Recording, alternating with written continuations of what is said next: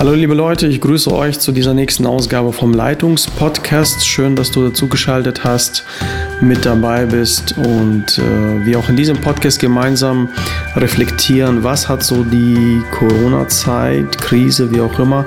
Heute werden ja alle Wörter mit Corona kombiniert, um einfach zu kennzeichnen, wir sind Teil einer Epoche geworden, die, die einzigartig ist.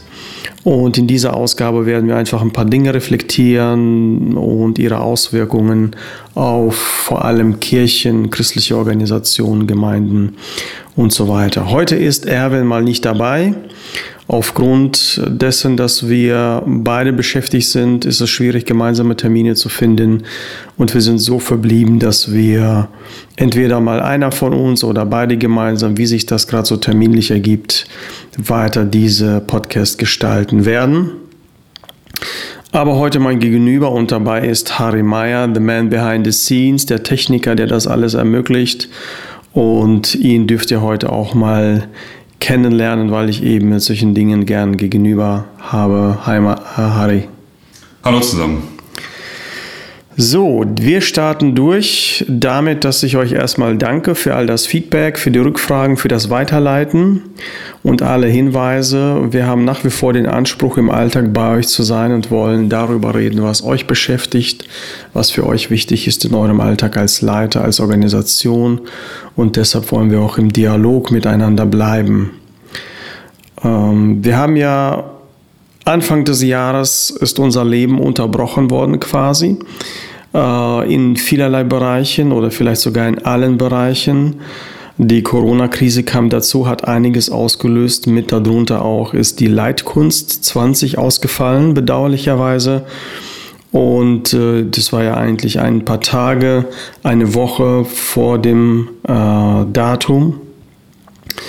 Und so mussten wir dann äh, schnell absagen und stornieren, was noch zu stornieren war und so weiter und so fort. In diesem Zuge möchte ich einfach mal den nächsten Termin äh, bekannt geben. Wir werden das nicht in diesem Jahr nachholen, sondern im kommenden Jahr dann im üblichen Rhythmus äh, weiterführen. Save the Date ist der 20. März 2021, wenn das mal nicht leicht zu behalten ist.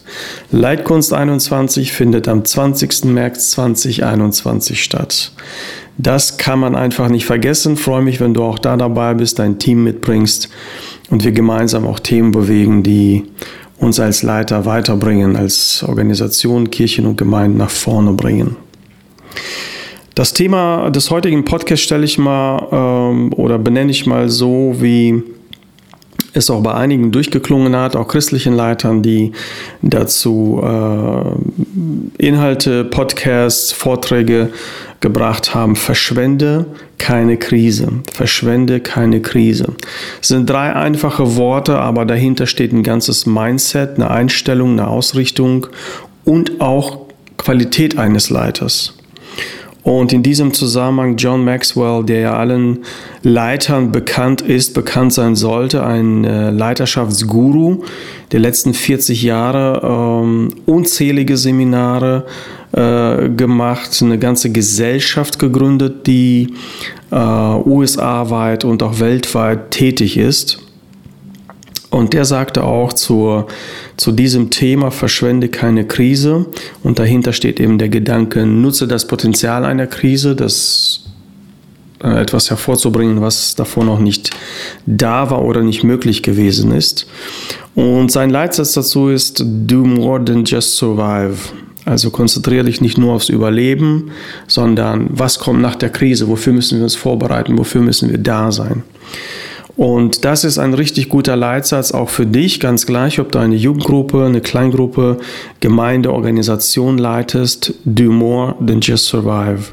Konzentriere dich nicht nur auf den Status quo, sondern darauf, was kommt danach, was für ein Potenzial hat die Krise für meine Situation, in der ich bin, für mich persönlich als Leiter und darauf, wie wird es oder was wird danach kommen, wie bereite ich mich darauf vor. Und das leitet mich zum weiteren Gedanken. Lass den Neustart zu. Unser Leben wurde unterbrochen. So, so sehe ich die Corona-Krise. Ne? Alles wurde einmal so auf Stopp. Jeder hat einmal so ein, Ne, ist uns im kalten Rücken runtergelaufen, eine Schockstarre gewissermaßen. Von nun auf jetzt sind Gottesdienste ausgefallen, vieles andere war nicht so möglich, obwohl es gar nicht so dramatisch war wie zum Beispiel in Italien oder Spanien. Dennoch unser Leben wurde unterbrochen, so eine Art Reset, ein Neustart wurde uns gegönnt. Und das finde ich ist eins der größten Geschenke während der Corona-Zeit, die wir bekommen haben. Auch persönlich, jeder darf sich mal hinterfragen, so in diesem Lebenswirbel, in dem ich bin. Äh, ist das zielführend? Ist das hilfreich? Bringt es mich weiter? Hilft es meiner Familie? Bin ich, bin ich persönlich gut unterwegs? Beruflich? Brauche ich eine Neuausrichtung? Gemeinden, christliche Organisationen haben sich gefragt, ist es immer noch die Art und Weise, wie wir Dinge machen wollen? Sind wir auf solche Situationen, Pandemie, sonstige Dinge, die da auch noch kommen, können und werden vorbereitet, beziehungsweise wie bereiten wir uns bestens auf solche Dinge vor. Und da gibt es sicher ein paar Dinge, die man, die man, wo man vorarbeiten kann, die man vorbereitet kann, äh, vorbereiten kann. Und deswegen wollen wir mehr tun als nur überleben. Wir wollen uns Gedanken machen darum, was kommt danach, wofür bereiten wir unsere Kirchen, Gemeinden, Organisationen, uns persönlich als Leiter vor. Und äh, diese, diese Krise beweist auch eins, was auch in der Vergangenheit geschehen ist. Heute sehen wir auf der Weltbühne keine, also viele große Unternehmen nicht mehr, weil sie nicht rechtzeitig geschaltet haben. Zum Beispiel der Umschwung von analog zu digital in der, in der Kamera. Äh, äh sage ich mal. Ne? Da kannst du ja ein Wörtchen mitreden als Veranstaltungstechniker. Äh, erinnerst du dich noch an Kodak oder solche äh, Unternehmen? Mm, ja, es ist tatsächlich so, dass ich mich noch daran erinnere. Mhm. Äh, das liegt aber einfach daran, dass ich schon etwas, etwas älter bin. Aber es gibt ganz viele Firmen, die tatsächlich so einen gewissen Umschwung nicht geschafft haben. Und ähm, an, an solche Firmen kann sich keiner mehr erinnern, mhm. weil einfach ähm, ja, die den, äh, den, den Zeitpunkt falsch entweder gewählt haben oder erst gar nicht angegangen sind. Mhm. Und ähm, ich denke mal, dass in dieser Krise das ähnlich ist und sein wird. Die Leute, die es verpasst haben, ihre Prozesse anzupassen oder äh, Produktpaletten anzupassen, äh, Vorgänge anzupassen, die werden es auch ziemlich schwierig haben, mhm. ähm, so einen Neustart ähm, einmal zu aktivieren, beziehungsweise überhaupt bis zum Neustart zu kommen. Und viele haben sich auch gar nicht berappelt danach, die sind gar nicht mehr da. Ich erinnere mich noch an Kassetten mit BASF die findest du heute auch nicht mehr. Das, das ist einfach so, ne, äh, von analog zu digital und dann von CD zu Spotify, all diese Umschwünge. Äh, manche haben gesagt, waren sich einfach zu selbstsicher, das wird nie passieren. Ne? Das waren so die letzten Worte dieser Unternehmen. Und andere haben sich einfach auf ihren Erfolgen ausgeruht und haben gesagt, so, ne, was kann uns schon passieren? Und uns kann das Gleiche passieren als Gemeinden, als christliche Organisationen. Wir finden uns dann plötzlich in Situationen wieder, wo wir merken, es zieht nicht mehr, wie wir Gemeinde geführt, geleitet haben, wie wir Gottesdienste feiern, wie wir äh, Leiter ausbilden, was auch immer das auch ist. Und dann höre ich einfach nur so von Reliktengemeinden, sage ich mal so, Worte wie, naja, die Menschen wollen heute nicht, es ist Endzeit und keiner will das Wort Gottes hören, so. Äh, und das sind für mich wirklich nur Entschuldigungen, weil äh, man nicht geschafft hat oder auch nicht möchte, sich diesem Ganzen stellen, was Corona uns, finde ich, sehr gut gelehrt hat. Ähm, ist dir vielleicht auch bekannt, Harry, dieses, äh, äh, in der letzten Zeit äh, spricht man über Disruptive Businesses, Technologies, Innovation, so. Das sind Unternehmen, Innovationen, Technologien, die den gewohnten Prozess unterbrechen. Ne? Da kommt so ein Unternehmen wie Uber und plötzlich ist Taxifahren neu definiert. Plötzlich kann man sich zusammentun, um kostengünstiger und gemeinschaftlicher unterwegs zu sein. Airbnb unterbricht die ganze Hotellerie, äh, äh, das Verständnis von, von Gastgeben. Plötzlich sind die Gäste den Locals, den, den einheimischen Leuten näher. Sie sind dem ganzen Leben näher und äh, das Gastgeben ist auch neu definiert. Äh, wie nimmst du das in deinem Bereich so in Veranstaltungstechnik und ähnlichem wahr? Also aufgrund des Veranstaltungs Verbotes ähm, musste man das Ganze natürlich ins, ins Internet äh, bringen mhm. und da sind ähm, diverse Videokonferenzsysteme wie, wie Pilz aus dem Boden geschossen, sei es jetzt Zoom, Teams, ähm, die gab es zwar vorher, aber man hat es nicht wirklich wahrgenommen. Da sind einige dazugekommen und man hat praktisch die Besprechungen, die Veranstaltungen alle ins Internet gebracht mhm. mit, mit Livestreaming, mit, äh, mit verschiedenen anderen Telefonsystemen. Und das hat sich deutlich gewandelt. Ja, und die Veranstaltungswelt wartet eigentlich auf so einen Neustart, um wieder irgendwie persönlich auch Auge ähm, zu Auge irgendwie mhm. ins Gespräch zu kommen. Ähm, ja, aber das wird noch ein bisschen dauern. Mhm. Ja, da haben auch hier ganz schnell Gemeinden, Organisationen auch wieder Wege gefunden, miteinander zu kommunizieren. Ne? Missionswerke, deren Leute über die ganze Welt zerstreut sind, aber auch wir hier, die wir drei, fünf Kilometer voneinander entfernt sind, uns plötzlich nicht sehen können, finden Möglichkeiten wie Zoom, wie Teams und viele anderen, wo man kommuniziert. Also diese, diese äh, diese Art von neuen Businesses, Uber, Airbnb und andere, die lernen uns etwas, dass man Dinge auch anders machen kann, besser machen kann, kostengünstiger. Vor allem dieser ganze Begriff Sharing Economy, dieses Miteinander teilen und gemeinsame Ressourcen nutzen, äh, neue Märkte entschließen das machen die uns vor und wir als Gemeinden sollten gerade in dieser Zeit auch von ihnen lernen. Und das hast du gerade schon erwähnt, die digitale Entwicklung, die ist ja über Nacht um keine Ahnung wie viele hunderte von Prozent gestiegen in Gemeinden. Selbst von denen, die bis dahin noch das Wort Internet nicht buchstabieren konnten, sind plötzlich mit Livestreams und YouTube-Angeboten dabei.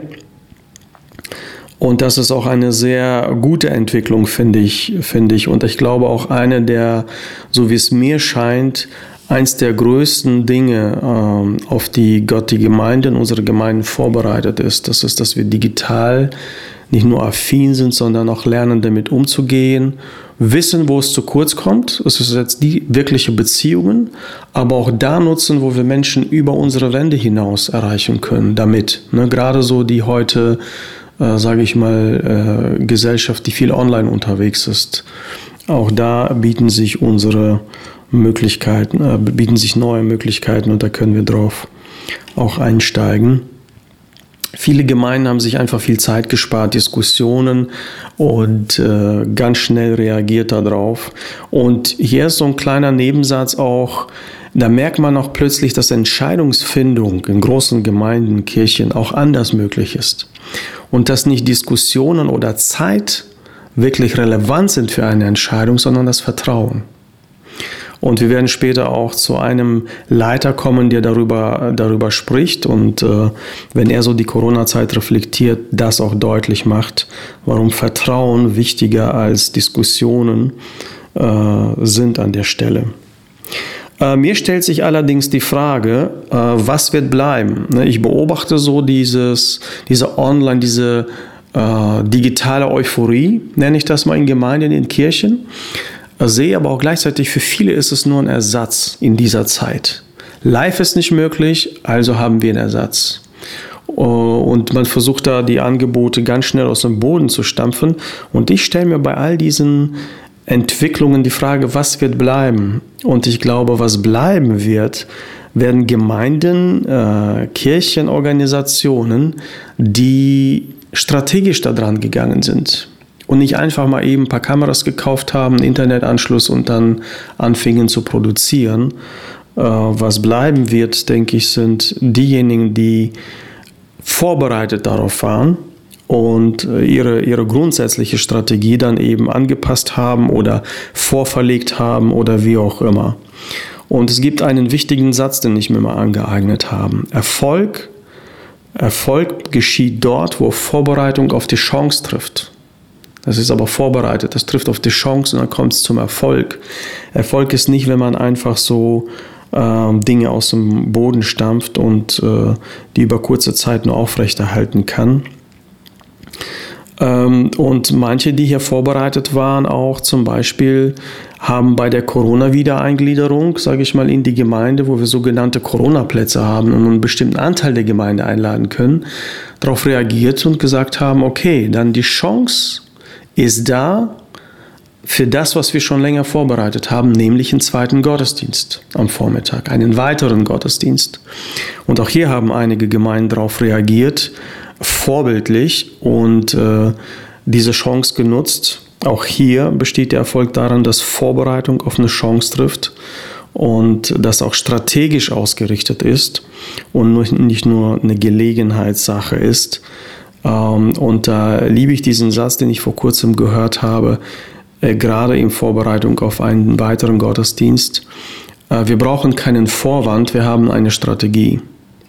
Der sagt so viel aus über die Grundsatzausrichtung. Und ich denke, das sind auch Gemeinden, die kommen, die in den digitalen Raum kommen, um zu bleiben. Die, die Dinge, die sie starten, die auch über längere Zeit aufrichtig aufrechterhalten können. Eine weitere wichtige Lektion ist, wir brauchen vorausschauende Leiter. Krisen offenbaren gute, aber auch schlechte Leiter. Die einen schauen zu, die anderen schauen voraus. Das ist, würde ich mal so den grundsätzlichen Unterschied äh, bei denen machen, ohne es irgendjemanden bewerten zu wollen.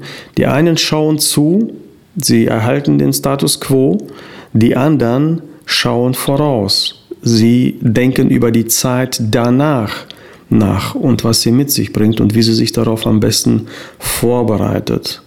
Do more than just survive. Kämpfe nicht ums nackte Überleben, sondern plane für das Leben nach der Krise, nach dieser herausfordernden Zeit. Und Herausforderungen werden immer wieder und das Leben beweist, in bestimmten Zyklen kommen sie wieder auf die eine, äh, eine Art äh, oder auch auf die andere. Der eine schaut auf eine Meereswelle vom Ufer zu und der andere liegt schon auf dem Surfboard und wartet, bis sie nah genug ist, um sie zu reiten.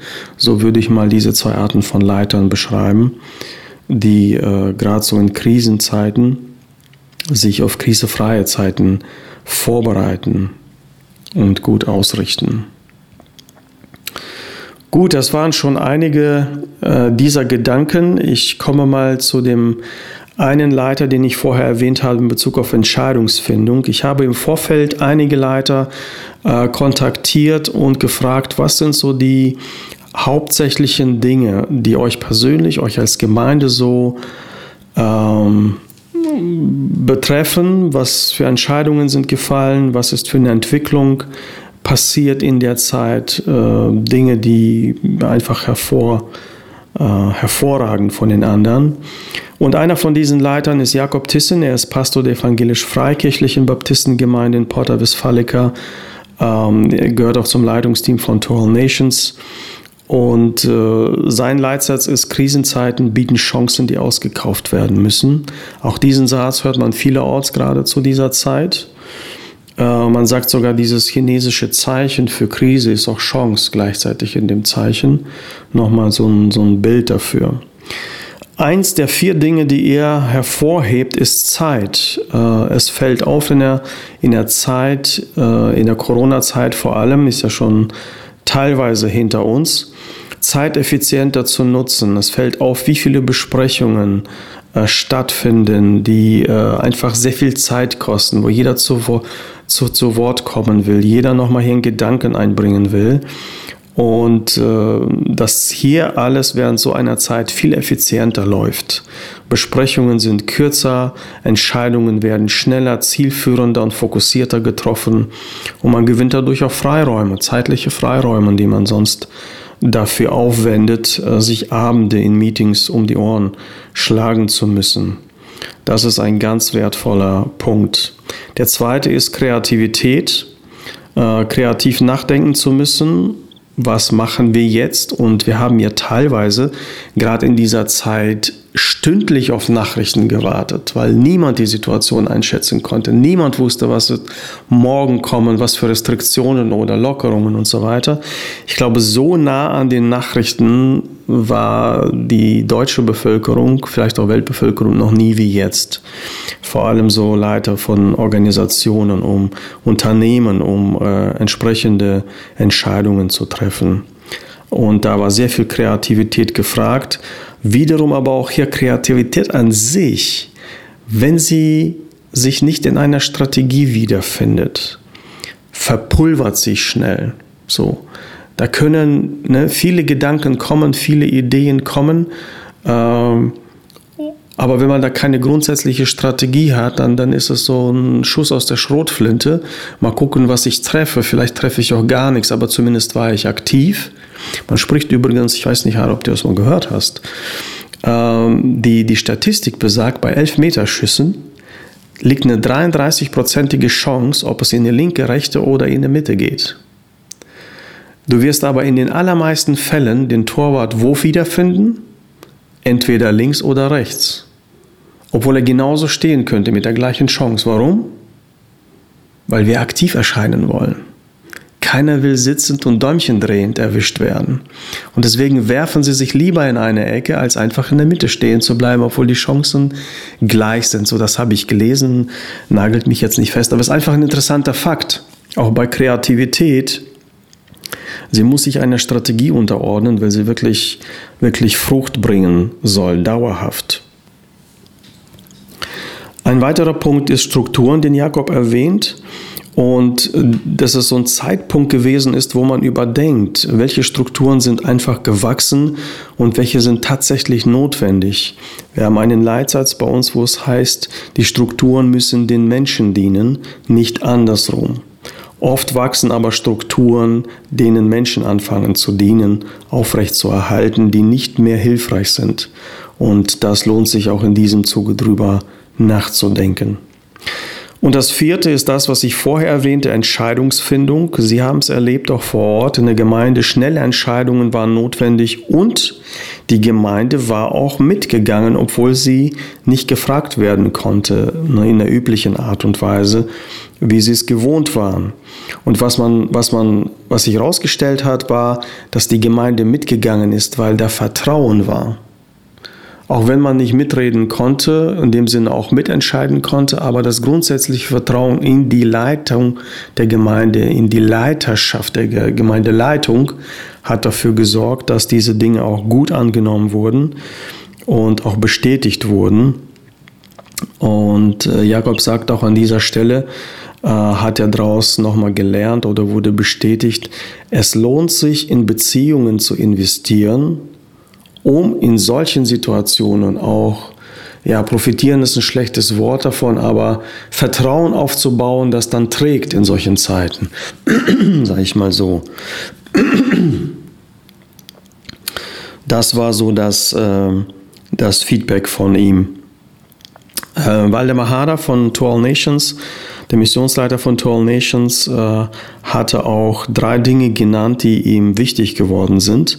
Und er sagt einen ganz interessanten Satz, Krisen gehören zur Strategie Gottes.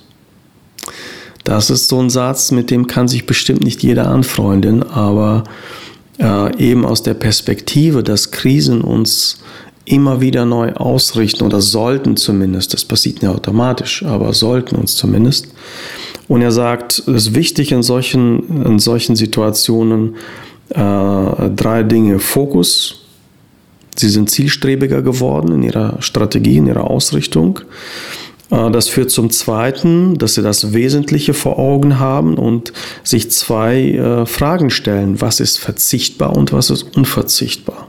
Dass man wirklich auf das reduziert, was äh, tatsächlich notwendig ist, hilfreich ist, greif, greifbar ist.